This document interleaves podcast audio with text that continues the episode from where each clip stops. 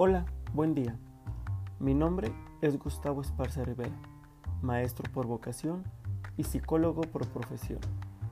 Hoy estaré platicando sobre las competencias que debe tener un docente, recordando que una competencia es un conjunto de aprendizajes, habilidades y actitudes con los que cuentan las personas para llevar a cabo ciertas actividades en determinados ámbitos de su vida. Es por eso que, en el episodio de hoy, nos enfocaremos estas competencias, pero al proceso de enseñanza-aprendizaje en los ambientes virtuales de aprendizaje, que hoy en día sabemos es una competencia indispensable en la vida actualmente, debido a la gran sacudida que nos ha dado el COVID-19. Es aquí donde los docentes se ponen en el ojo de las evaluaciones que constantemente los aquejan, pero más allá de ser un problema, es cuando se debe resaltar y destacar por sus habilidades y competencias en la educación. Las tres competencias que te explicaré son competencias pedagógicas, competencias de investigación, competencias evaluativas. Cada una de ellas juega un papel importante en el desenvolvimiento de los docentes en los ambientes de aprendizaje virtuales. Recordemos que estaremos enfocando estas competencias hacia este rubro. Será nuestro tema principal.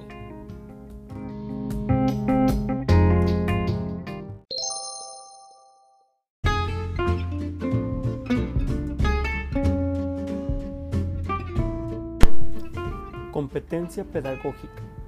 Cuando hablamos de las competencias pedagógicas que debe tener un docente para hacer un uso correcto de los ambientes virtuales de aprendizaje, es referente a la capacidad de desarrollar todo el proceso de enseñanza-aprendizaje, no únicamente conocer la plataforma, sino todo lo que conlleva el currículum, los objetivos de las materias, contenidos, distribución de ellos, lograr los aprendizajes sean significativos para los estudiantes, esa habilidad de adecuar los contenidos a una modalidad virtual.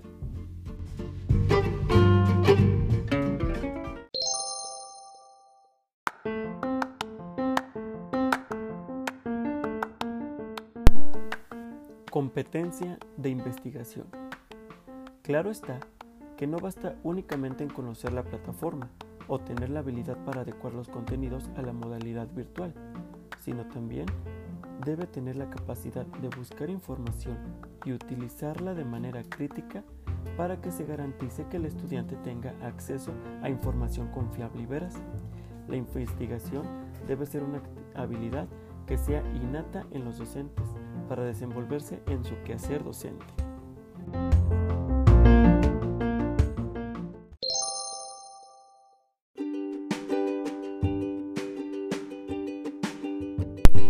Habilidades evaluativas. Gracias a esta habilidad, podemos decir que un docente posee un buen manejo de técnicas de evaluación. Se deben evaluar las destrezas y el nivel de apropiación de los conocimientos de los estudiantes. La evaluación no debe de ser únicamente al final. Se debe de hacer también al inicio, llamada evaluación diagnóstica, y a lo largo del curso. Para esto, es importante que el docente defina cuáles son los criterios de evaluación y ser muy claro con los estudiantes.